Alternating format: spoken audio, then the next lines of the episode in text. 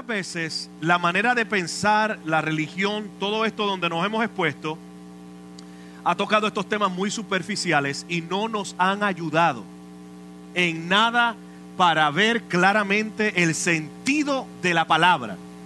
¿Ves? Y es muy importante que tú entiendas que dice ahí, yo he venido. Ahora, ¿cómo yo sé que Él ya llegó? ¿Cómo yo sé que Él ya ha llegado a tu vida? ¿Cómo yo sé que Él ha llegado a la vida de mi hermano, de mi esposa, de mi hijo? Él dice que yo he venido para que tengan vida. El fruto de esa venida produce un tipo de vida. Y Él dice que esa vida es una vida para que la tengan como en abundancia. Ahora, estudiando ese verso, no tan solamente la palabra abundancia es un término que se amplifica. No tan solamente Él vino para que tengas abundancia, Él vino para que camines con plenitud y para que camines sobreabundantemente. Tres cosas. la vida de Dios te da tres cosas. Abundancia, plenitud y sobreabundante. Ahora, la pregunta es, ¿es posible vivir esa vida? Él lo dijo, lo acabamos de leer. Si Él lo dijo, es porque es posible. Diga conmigo, es posible. La pregunta es, o mejor dicho, ¿cómo comienza eso? Esa es la pregunta. ¿Cómo comienza? ¿Cómo comienzas tú a vivir la vida, el tipo de vida que Dios te ha dado? Todo es el pensamiento, una nueva conciencia. Cristo dijo que esa venida o esa vida se comienza a vivir con lo que Él declaró. Arrepentíos. El reino de los cielos se ha... El reino de los cielos está a dónde? Al alcance. Así de cerca como está esa persona, así de cerca está el reino de Dios. Qué poderoso. Diga conmigo, está cerca. Lo tengo ahí. El problema es que hay mucha gente que dice, está cerca pero no lo veo. Está cerca pero no, lo que yo siento es un saco de problemas. Lo que yo estoy viendo es una situaciones cada día. Nunca has escuchado esta expresión que dice lloviendo sobre mojado. Lo que tú estás viendo ahora es el resultado de un sistema de vida creado por palabras que te dijeron, te condicionaron. Y Cristo vino a romper esa estructura con su reino. Mira esto, requiere de un reino para, para invadir otro reino que tú tienes, que es el reino de tu mente, el reino de tus pensamientos. Tú has creado una fortaleza a través de cosas que te han enseñado, cosas que te han dicho, tales como nunca vas a poder no sirve. Eres la oveja negra de la familia. Porque los pensamientos, productos de palabra, crean unas emociones. ¿Recuerdan la cadena? Palabras producen pensamiento. Pensamientos producen emociones. Emociones producen decisiones. Decisiones producen acciones. Acciones constantemente producen hábitos. Hábitos exponen tu carácter y tu carácter te va a llevar a tu destino. Por eso tú necesitas, si tus acciones están siendo incorrectas, es porque tus decisiones fueron tomadas incorrectamente. Entonces tú necesitas comenzar a ir atrás, a la raíz, y preguntarte, ¿qué palabras tú estás escuchando? ¿O qué palabras has venido escuchando que han formado el tipo de vida que no te está gustando vivir hoy día? Entonces, tenemos algo glorioso. Cristo vino. Él llegó y me está entregando una vida a través de mi arrepentimiento. Diga conmigo arrepentimiento. La palabra arrepentimiento, como repaso, hemos dicho que significa cambio de mente. No es meramente decir, I'm sorry. ¿Ha habido gente así? Los niños dicen, I'm sorry, mama. O sea, eh, eh, chocaron el, auto, eh, barataron la casa. I'm so sorry, mami. Tú no resuelves con un sorry. Ya, tú no resuelves meramente con un sorry. Muchos por falta de conocimiento, que dice la palabra, por falta de conocimiento perece el pueblo. Entonces la palabra es rica en conocimiento, gente. Es la fuente de la sabiduría. Que dice la palabra en Proverbios capítulo 1? Que el principio de la sabiduría es el temor a Jehová. Temor a Jehová es darle valor en nuestra vida, considerarlo. Antes de yo tomar cualquier decisión, yo te considero a ti, Señor. porque tú eres la fuente de la sabiduría. Tu palabra me va a dirigir, me va a crear unos pensamientos, que los pensamientos, ¿qué va a pasar? ¿Qué va a pasar? ¿Me va a dar qué? ¿Me va a dar qué? Unas emociones. Y unas emociones creadas en tu palabra me van a llevar a tener unas decisiones. Decisiones me van a llevar a tomar unas acciones. Por eso es necesario tú meterte con la palabra, palabra de Dios, palabra de Dios. Ahora, es bien importante tener claro este concepto porque vamos a ver algo. Vente conmigo al libro de Marcos capítulo 4. Marcos 4. Robert, ¿me ayudas a leer, papi? Verso 26. Vamos a ver. Páralo allí. Páralo allí. Recuerda que Dios, cuando vino Jesús, con Jesús vino un reino. ¿Vino qué? Él puso el reino ¿dónde? La tierra. Al alcance. Oh, al alcance. Al alcance. ¿Él lo puso dónde? Al alcance. O sea que tu vida está ligada con el reino de Dios. Cristo dijo, unas palabras bien interesantes. Y es que cada vez que él hablaba del reino, hablaba en parábolas, traía una enseñanza. Y él trajo una parábola. Y la vemos allí. ¿Qué dice el capítulo 4? ¿Lo tienes? 16. Verso 16. ¿Qué dice? Eh, perdón, 26. Decía además, así es el reino de Dios, ¿Cómo es el reino de Dios? Como cuando un hombre echa semilla en la tierra y duerme y se levanta de noche y de día y la semilla brota y crece sin que él sepa cómo, Páralo allí, para allí. ¿Qué, qué él dice? Que el reino de los cielos es qué? como una semilla. Como una qué? Semilla. ¿Qué, qué pasa? Que el hombre se duerme y se levanta de noche y de día y la semilla brota y crece sin que él sepa ¿Dónde cómo. se tira la semilla? En la tierra. Y dijimos la semana pasada que tú y yo, nuestra constitución, en el marco de Dios, fuimos creados de dónde? Del polvo de dónde? De la tierra. Eso quiere decir que nosotros tenemos elemento de tierra en nosotros. Y cuando tú juntas una tierra fértil con una semilla, ¿qué va a pasar? Todo lo que se siembre en esa buena que va va a dar qué? Fruto. Eso quiere decir que todas las cosas que tú has experimentado son frutos de semillas que te han sembrado. Eso está poderoso. O sea, lo que yo creo, o sea, lo que yo creo, en inglés se oye bien chévere. Podemos jugar hasta con las palabras. Porque cuando Dios creó al hombre, en inglés dice, and create a man. ¿Cómo lo creó? A man. A man. Entonces, cuando Dios creó a la mujer, ¿ves? ¿Cómo dice la palabra en inglés para? Who, ¿qué? Man. Él creó a man y luego vio un qué? Woo. Ya lo ya you got it. You got it. You got it. You got it. You got it. O sea, el hombre, el hombre cuando vio aquello dijo, "Wow! Man." Porque el hombre había había tantos elementos de tierra, tantos minerales en esa constitución llamada hombre que Dios dijo, de ahora en adelante todo lo que caiga en esta tierra va a producir. Va a producir conforme a la semilla. Por eso el hombre, básicamente cuando llamaron a la mujer, eh, o, o Dios creó a la mujer, dijo, la voy a llamar varona porque del varón fue tomada con la única diferencia que en ella voy a poner matriz creando la cadena de que el hombre va a sembrar semilla y ella va a qué. Cuando usted estudia la palabra con este contexto de pensamiento, de una nueva conciencia, ahí es donde usted va a notar que todas las parábolas de Jesús van a tener sentido para usted. Porque todo tiene que ver con una nueva conciencia, una semilla. Palabras son semillas que se siembran en tu mente. Tu mente es el campo que Cristo vino a comprar. Oh my God. Él vino a comprar ese campo. El reino de los cielos es semejante a un hombre que vio un campo, gran campo de gran valor. Fue y vendió todo lo que tenía para comprar este campo. Este campo, porque este campo le va a dar a Dios mucha producción. Pero si tú dejas que en este campo se siembren otras cosas, eso te va a controlar a ti. Esas cosas te van a controlar a ti. A ver, ¿qué te ha venido controlando hasta hoy? Ese pensamiento de derrota, ese pensamiento que te dice, no vas a poder. Ese pensamiento que dice, tú vienes, recuerda que tú vienes de una familia y te limitan.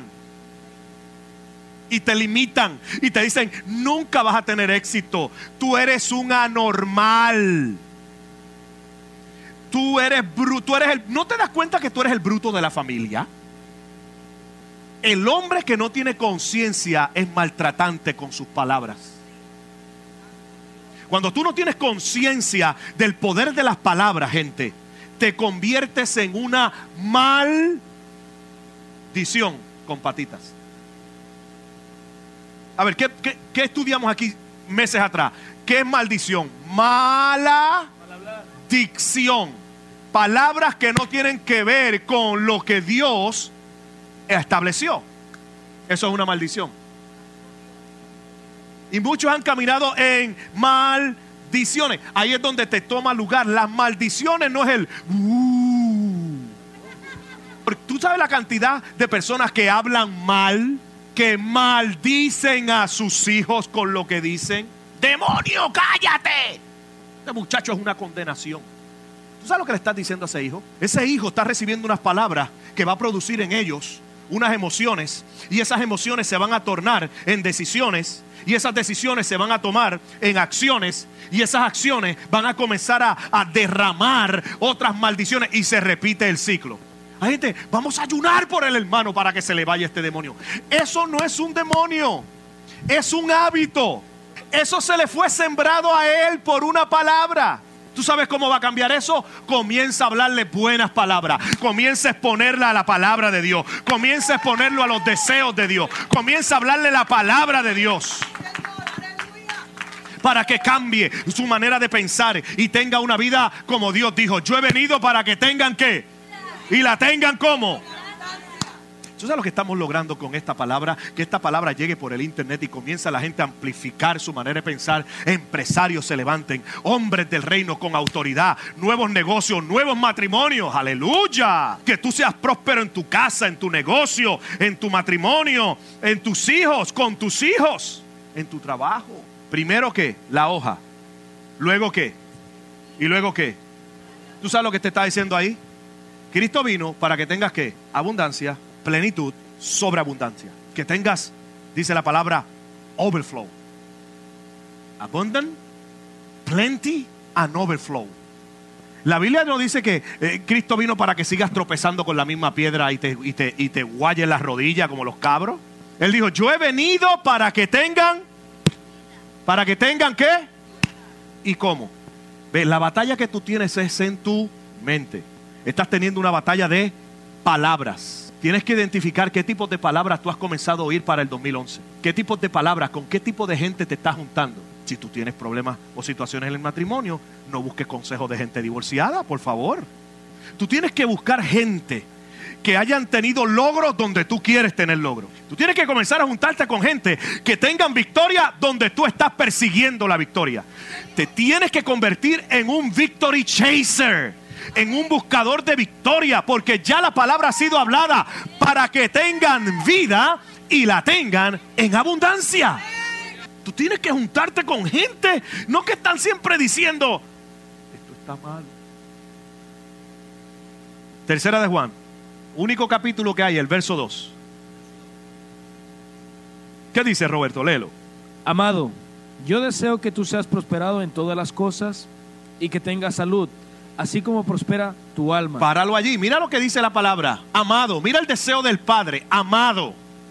Mira el deseo del reino. Amado. Mira el deseo de Dios. Amado. ¿Cuál es el deseo de Dios? Yo deseo que tú seas prosperado. ¿Que seas como? ¿Que seas como? Prosperado. Esa palabra, pero dígalo sin miedo. Esa palabra. Prosperado. esa palabra, esa palabra no es un demonio. Esa es parte de la vida de Dios. Que tú seas como? Pero hoy día la gente quiere buscar la prosperidad primero sin hacer algo allí.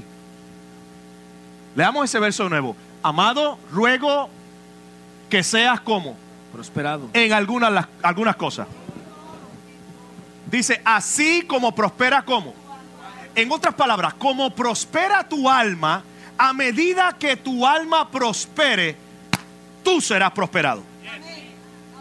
Ahora, tienes que ver que la palabra alma muchas veces por falta de una educación cristiana correctamente conforme la palabra, hay personas que piensan que el alma y el espíritu son lo mismo. No, tú tienes, tú, tú eres un espíritu. Espíritu habla de tu identidad, lo que yo soy. Yo soy espíritu.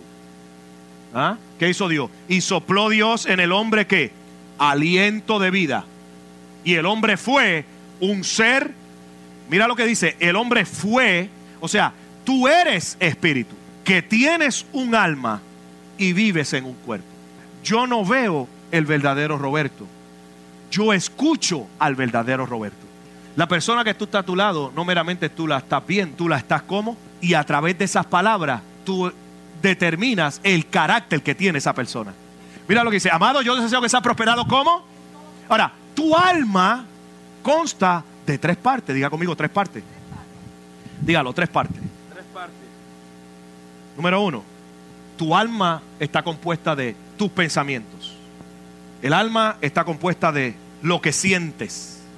Y el alma está compuesta de lo que escoges.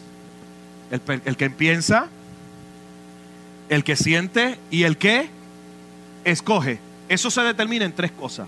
Tu mente, tu voluntad y deseos. Eso es lo que hay en tu alma. Por eso gente piensa y da por sentado, ya yo estoy yendo a la iglesia y da por sentado que todo cambia. Y como allá está reprendiendo demonios, pues ya el mío se fue, fue también. Tu alma no tiene un cambio inmediato. Porque tu alma ha sido estructurada por unos patrones de pensamiento que vienen de años. Vienen a través, a través, eh, vienen aún a través de la cultura. Yo soy puertorriqueño. Yo pienso de esta manera. De verdad. Yo soy colombiano. Yo soy mexicano. Yo soy de Costa Rica. Entonces, ¿qué pasa? Que cuando tú caminas de esa manera culturalmente, estás limitando tu capacidad. Porque el reino de los cielos no es colombiano, no es costarricense, no es puertorriqueño. El reino de los cielos es más grande y abarca más cosas. Entonces tú, tú necesitas eh, eh, tomar la palabra de Dios y renovar tu alma. Diga conmigo, renovar mi alma. Oh, yo voy a renovar mi alma. Mira, mira, mira. En el 2011 yo voy a renovar mi alma. Yo voy a cambiar mis patrones de pensamientos que me han dicho derrota. Ahora yo voy a caminar en victoria. Victoria. Ahora, diga conmigo, el alma tiene tres medidas. Son tres medidas. Ahora te va a dar, oh my God, te va a dar más luz las parábolas de Jesús. Te voy a dar otra palabra. Vente conmigo a Lucas capítulo 13. Diga conmigo, tres medidas. Luke 13. Dígale, tres medidas. Tres medidas. Si tú logras vivir estas tres medidas, mira lo que dice allí. Yo sé que estás buscando Lucas 13, pero mira lo que dice en la pantalla. ¿Cuál es el deseo del Padre? Amado. Yo deseo que seas qué? Diga conmigo, prosperado. Diga conmigo, yo soy próspero a medida que mi alma prospera. Por eso hay gente que eh, trabaja por la prosperidad y nunca le llega la prosperidad. ¿Tú sabes por qué? Porque su alma no ha prosperado. Porque sus pensamientos son los mismos. Hay gente que le llega la prosperidad y le dura una semana. Porque sus pensamientos y su alma no estaba estructurada para sostener abundancia y lo gastan todo en un cartazo. Diga conmigo, próspero. Diga conmigo, próspero. La palabra prosperidad no significa, oiga bien, dinero. Literalmente la palabra prosperidad, oiga bien aquellos del internet, prosperidad significa llegar al lugar deseado por el Padre. To reach en inglés. To excel es la palabra. ¿Hay una palabra en español para Excel? Llevar, alcanzar, avanzar. ¿Será eso? to excel, expandir tu vida a lo que el Padre ha deseado. Recuerda que comenzamos a decir, amado, yo ruego. Esa palabra ruego viene de una palabra yo oro. Es mi deseo en mi oración. Que tú seas como que tú alcances lo que yo he determinado a través del sacrificio de mi Hijo Jesús. En otras palabras, yo deseo que tú excel a better. Yo deseo que tú alcances, que logres tener un matrimonio próspero, bendecido, con buena comunicación. ¿Cuánto le gustaría llegar a eso? Este antídoto no se compra en Walmart. Esto se logra teniendo una nueva conciencia para teniendo una nueva conciencia, un nuevo patrón de pensamiento que me lleva a excel, lograr eso que dice la palabra, que yo puedo tener un hogar bendecido, que mis hijos no se van a perder, que mis hijos van a servirle a Dios de generación en generación, que yo voy a tener un hogar próspero, lleno de vida, lleno de vitalidad. Gracias por su entusiasmo, familia, aleluya. Pero tú necesitas que, alma, prosperar. Tres medidas, diga conmigo, tres medidas. Mi thinker, mi feeler, and mi chooser. Chooser, el que escoge, el que piensa y el que desea. Tiene que llevarse a la palabra de Dios.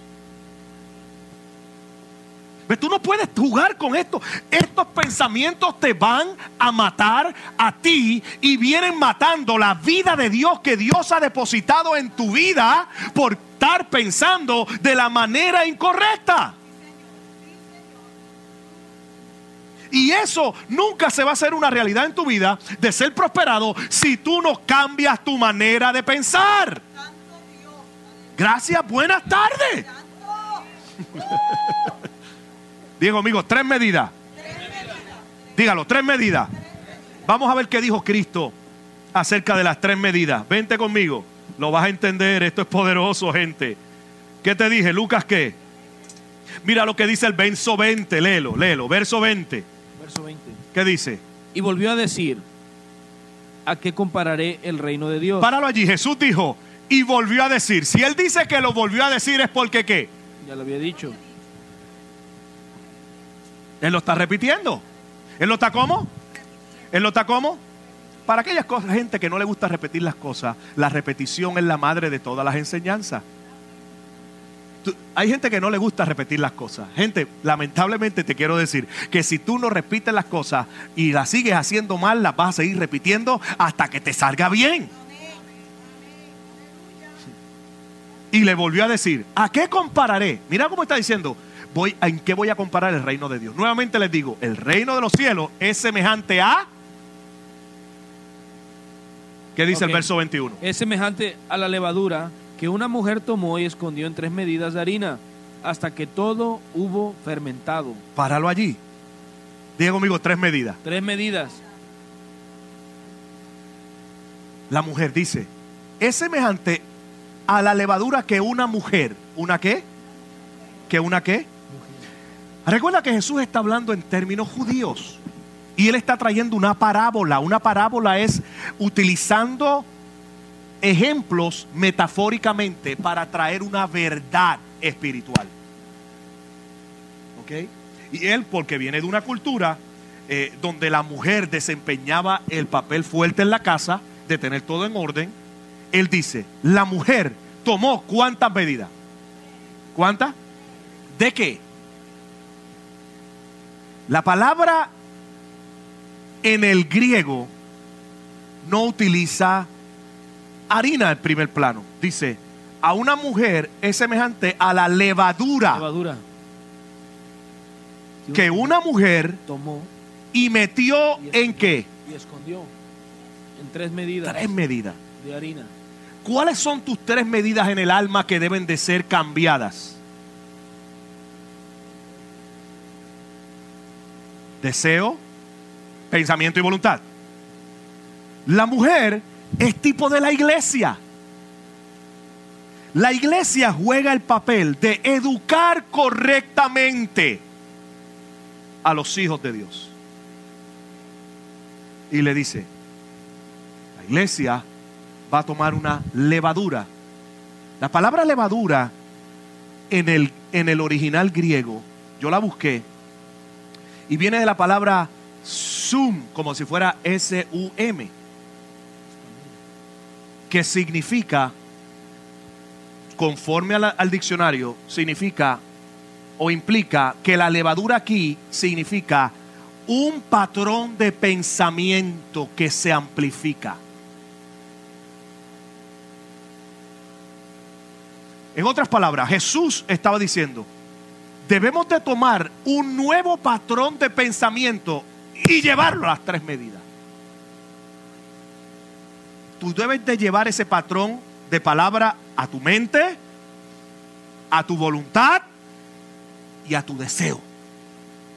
Porque dice, y escondió en tres medidas de harina. Hasta que todo que fue fermentado. La palabra fermentado allí no es la palabra que tú, yo, tú y yo entendemos como dañado, porque cuando uno algo está fermentado es porque está qué? No. La palabra que utiliza allí en el original es la misma de arriba, levadura. Pero lo hice de la manera de acción. Fue leudado. La levadura leudó la harina. ¿Tuvo una qué? Una reacción. La palabra de Dios, cuando tú la colocas en el lugar correcto, debe de crear una reacción en tu vida. Hola, ¿estás conmigo? Oiga esto, bien importante, porque este es el mensaje en esta mañana, ya vamos a terminar. Este es el mensaje de Dios en esta mañana para tu vida. Tú debes de tomar la palabra de Dios y llevarla a tu deseo, a tu voluntad, a tus pensamientos, a tu mente. Y no decir, yo no me muevo de aquí por deseo ni por emociones. Yo no me muevo de aquí ni aún por el dolor que estoy sintiendo. Yo me muevo de aquí porque la palabra de Dios me establece y me garantiza que si yo me muevo, lo voy a poseer todo. Mientras tanto, no me muevo. Tú debes de, my God, tú debes de tomar esa mente y llevarla. Dile a tu hermano, tienes que darle taller a tu mente. Es más, dile, lleva tu mente al taller del alfarero. La palabra fermentado, así como levadura, arriba significa sum. Eh, es, eh, sum. La palabra abajo, la reacción es sumo, que es de donde sale la palabra japonesa sumo. Sumo es porque el hombre está amplificado. Cuando tú ves a alguien así, nadie ve a David, por favor. No le diga, es, oye, ese hombre está bien amplificado, está bien leudado, está sumo. En otras palabras, concluimos. Cuando tú llevas la levadura, que es un nuevo pensamiento de Dios en tu vida, a las tres medidas de harina, que es tu escoger, tu pensador y tu uh, deseo, el que desea, a tu alma. Tú llevas esas tres cosas a, la, a, tu alma. ¿Qué pasa? El reino de Dios, ¿qué va a hacer? Se va a amplificar en tu vida. Y es allí donde vas a ver la prosperidad de Dios. Es allí donde Dios dice, ya está preparado para este tipo de vida que yo he desarrollado. Oye, qué tremendo es el Señor. ¿Tiene sentido esto? Sin embargo, Jesús dijo algo bien interesante. Vamos un capítulo para atrás. Lucas capítulo 12. Sí. 12 es 1. Capítulo 12, verso 1. Sin embargo, mira lo que Jesús le dijo. En estas circunstancias, cuando una multitud de miles y de miles habrían reunido, tanto que se atropellaban unos a otros, Jesús comenzó a decir primeramente a sus discípulos, ¿a quién Jesús le dijo? Sus discípulos. ¿A quiénes? Mira lo que le dijo, guardaos de la levadura. ¿De quiénes? De los fariseos. ¿Qué es qué? ¿Qué es la qué? Hipocresía. En otras palabras, deben de cuidarse del patrón de pensamientos de estos tipos. Porque estos tipos lo que producen es hipo. ¿De dónde viene la palabra hipocresía?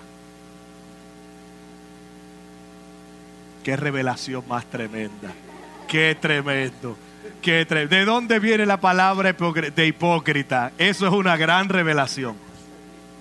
Un hipócrita. Ah, ¿De dónde sale la palabra? Ah. Ah. Hipocra.